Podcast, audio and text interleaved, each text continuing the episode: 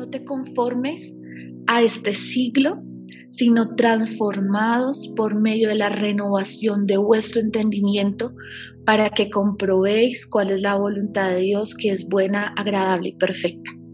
Y lo primero que estáis diciendo es, no te conformes, me gusta esta versión, esta es otra versión, la palabra de Dios nosotros la podemos encontrar en varias versiones. Dicen, no imiten las conductas ni las costumbres de este mundo, más bien dejen que Dios los transforme en personas nuevas al cambiarles la manera de pensar. Entonces aprenderán a conocer la voluntad de Dios para ustedes, la cual es buena, agradable y es perfecta. En otras versiones dicen, no te conformes al inicio, no te imites, las conductas ni las costumbres de este mundo. No te conformes a lo que te está diciendo el mundo.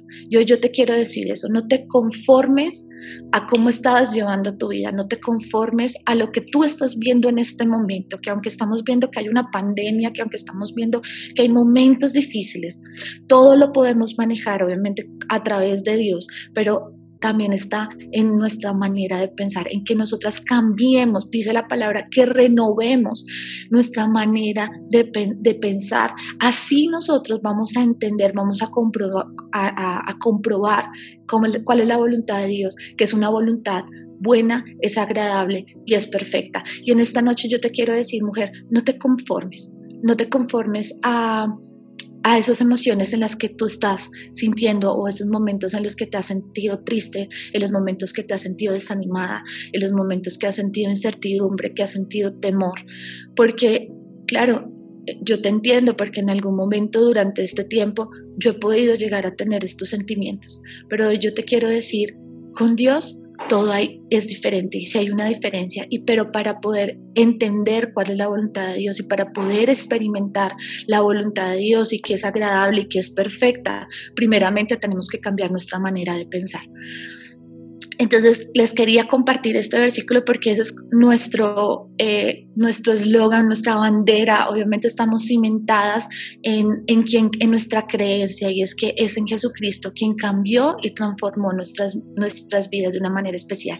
Pero en esta noche también te quiero compartir algo y está en Deuteronomio, en el capítulo 5 y vamos a, estudiar o vamos a ver eh, desde el versículo 20 al 33, del 22, perdón, al 33.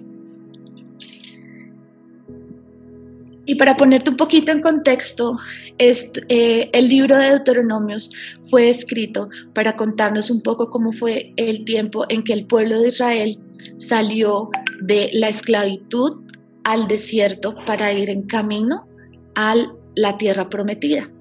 Y una de las cosas es que, claro, ellos salieron súper animados, salieron con, eh, con las pilas puestas, felices porque habían salido de un cautiverio a un tiempo de libertad. Pero resulta que pasó un, tiempo y, y empezaron a desfallecer, empezaron a quizás a menguar eh, eh, su fe, empezaron a, a, no creer, a no tener fe.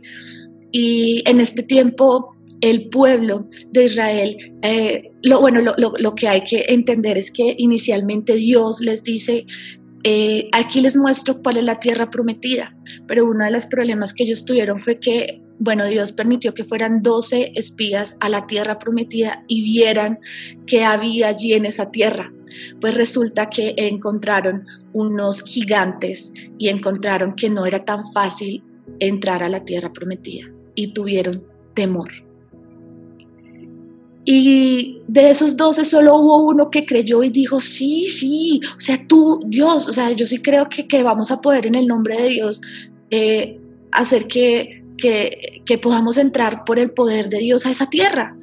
Pero sobre ellos vino el temor y dijeron no.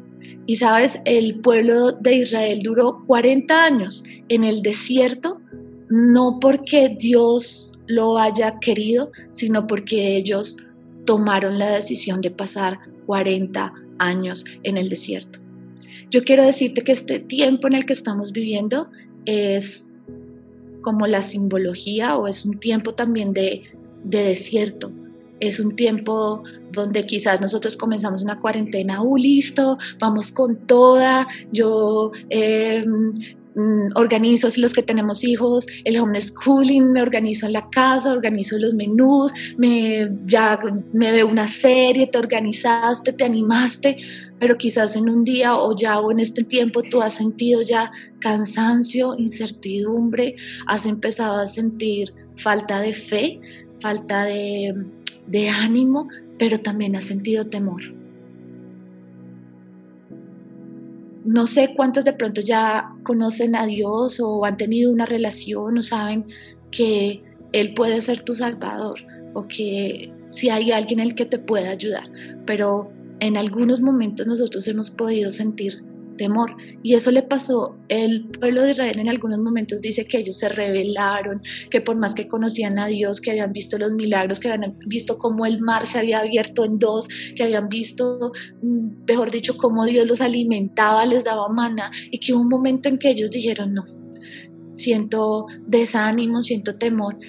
Y este, este pasaje que nosotros vamos a leer, o este tiempo, es después de que Moisés sube al monte y le da, el Señor le da los estatutos y le da los diez mandamientos, ellos eh, eh, se acercan a Moisés y le dicen, Moisés, eh, tú te pudiste acercar a Dios y en ese momento tuvieron temor, pero sabes que el temor que ellos sintieron es un temor diferente al que nosotras quizás hemos podido experimentar durante este tiempo, porque durante este tiempo quizás más bien lo que hemos experimentado es miedo, ¿sí? Porque el temor hacia Dios, que es el que nosotros debemos tener y el que vamos a leer del que de ese pueblo tuvo, es un temor de respeto, es un temor de, de darle un lugar a esa persona que sabemos que puede hacerlo todo por nosotros, pero no es ese miedo que hace que tú te acobardes, que tú, que ese, ese miedo que te paraliza, ¿sí? Entonces yo quiero que leamos, eh, si quieres yo, yo, te lo, yo te lo comparto, está en Deuteronomio 5, si quieres anotar, chévere, para que después lo puedas leer con más calma en tu casa en algún tiempo libre que tengas. Dice Deuteronomio 5 del 22, dice, estas palabras habló Jehová a toda vuestra congregación en el monte de en medio del fuego de la nube y de la oscuridad a gran voz y no añadió más. Y las escribió en dos tablas de piedra, las cuales me dio a mí. Y aconteció que cuando vosotros oísteis la voz que de en medio de las tinieblas y vistes el monte que ardía en fuego, viniste a mí todos los príncipes de vuestras tribus y vuestros ancianos, y dijiste, He aquí Jehová nuestro Dios nos ha mostrado su gloria y su grandeza y hemos oído su voz de en medio del fuego. Hoy hemos visto que Jehová habla al hombre y éste aún vive sea, estaban anonadados porque el Señor había hablado en medio del fuego, porque habían visto y decían, y el que se pare ahí en medio de, del Señor y le hable y todavía vive, wow. Ahora pues, ¿por qué vamos a morir? Porque este gran fuego nos consumirá y si, si oyéramos otra vez la voz de Jehová nuestro Dios, moriremos. O sea, ellos decían como, no soy capaz de pararme, estaban hablando, el pueblo de Israel estaba hablando a Moisés, no soy capaz de pararme enfrente tuyo para que tú me, para que, de, enfrente del Señor, para que me hable, sino mire lo que le dice, ve tú mejor y habla con él. Ahora pues, ¿por qué vamos a morir? Porque este gran fuego nos consumirá, si oyéramos otra vez la voz de Jehová, nuestro Dios, moriremos. Hasta ya lo leemos. Porque, ¿qué es el hombre? Para que oiga la voz del Dios viviente que habla de en medio del fuego como nosotros oímos y aún viva? Acércate tú y oye todas las cosas que diré Jehová nuestro Dios. Y tú nos dirás todo lo que Jehová nuestro Dios te dijere y nosotros oiremos y, y haremos. Yo oyó Jehová la voz de vuestras palabras cuando me habláis y me dijo Jehová, he oído la voz de las palabras de este pueblo que ellos te han hablado, bien está todo lo que he dicho. Pero yo quiero que miremos lo que, lo que le contesta eh, Dios a Moisés. Dice, ¿quién diera que tuviese tal corazón que me que mintiese y guardasen todos los días todos mis mandamientos para que a ellos y a sus hijos les fuera bien para siempre. O sea, ahí está diciendo el Señor, ya dijeron, temieron, temieron, pero qué rico es que ellos me obedezcan y que ellos sigan todas mis leyes y todas eh, las normas que yo les he dejado. Yo, yo te quiero hablar, es, centrarme en, esa parte. Y es que en algunas ocasiones nosotros hemos entrado como en, en diferencia, por decirlo así, contra Dios por las normas y por las leyes, que aún quizás hemos aprendido es por tradición. O sea, hemos aprendido, ah, es que a mí me han dicho que Él es un Dios, eh, no sé, castigador, que es un Dios que juzga, es un Dios que mira mal al pecador. Y, y yo quiero hoy enseñarte algo o quiero que aprendamos algo en esta noche que ha sido, que ha sido tan bonito para mi vida, para caminar con Dios, y es que las leyes, las normas, los mandamientos, las leyes, los límites en nuestra vida son demasiado importantes. Y sabes, si las leyes, las normas y los límites están en nuestras vidas, es porque Dios las dejó ahí por algo y es por amor a nosotros. Sí, a Dios no le gusta el pecado, pero Dios no se pone bravo cuando tú y yo le fallamos, cuando tú y yo mentimos, cuando tú y yo la embarramos en algún, cuando tú y yo permitimos no tener fe en nuestra vida y creer en Él, sabes, a Él eso no le duele tanto. A Él le duele las consecuencias de lo que está pasando en nuestras vidas. A Él le duele las consecuencias de lo que pasa en nuestra vida a raíz de, de, que no cumplimos las normas o no obedecemos a lo que Él dejó escrito en su palabra. Y yo te quiero poner un ejemplo para que me entiendas mejor y es, en todo lugar necesitamos de unas normas. Por ejemplo, las normas de tránsito. ¿Sabías que las normas de tránsito, de tránsito son demasiado importantes y necesarias para que el tráfico de una ciudad sea óptimo, para que no hayan accidentes fatales? Porque si no existieran los semáforos, si no existieran las señales que nos indican el camino, seguramente vamos a tener, nos vamos a estrellar. Y Dios nos dejó esas normas en todo. Tú mira, en la palabra de Dios que es este libro que tenemos acá, sabes que ese es el manual de vida. Y en el manual de vida tú vas a encontrar todas las señales que tú necesites para llegar a tener, a cumplir. Decía, la, oíamos o veíamos el primer versículo que vimos que decía que la voluntad de Dios es buena, agradable y perfecta. Dios no quiere calamidad en nuestra vida. Pero yo te quiero decir algo, todo lo que nosotros estamos viviendo hoy en día en nuestras vidas no ha sido porque Dios lo ha querido sobre ti, ha sido porque tú has tomado las decisiones, tanto buenas o como malas. Y a Dios le duele, es lo que a ti te puede estar pasando mal en tu vida. ¿Sabes por qué? Porque Él es un papá, porque Él es nuestro Padre. Y yo hoy te quiero poner un ejemplo también y es que Hoy como mamá tengo, el privilegio de tener dos hijitos, uno de cinco años y otro de cuatro añitos, va a cumplir ahorita el otro mes. Eh, y he entendido el amor de Dios mucho más. Mi hijo se puede equivocar eh, conmigo, o sea, se puede ser grosero conmigo, pero es tan grande el amor que yo tengo por él, tanta misericordia, tanto amor, que yo me puedo molestar por esa actitud que él está teniendo conmigo, pero si él viene y me pide perdón o si él muestra eh, arrepentimiento, yo lo recibo con mis brazos abiertos. Y sabes, papá Dios también nos dejó esas normas o nos dejó esas leyes sencillamente para que tú y yo tengamos una, un fin y una esperanza diferente. Él dice la palabra de Dios que Él tiene planes de bien, no de mal ni de calamidad, sino un fin y una esperanza buena para cada una de nosotras. Y si en este momento, digamos, José Tomás, que es mi hijito más grande, me dice, mamá, dame un cuchillo, ¿tú qué le vas a decir como mamá?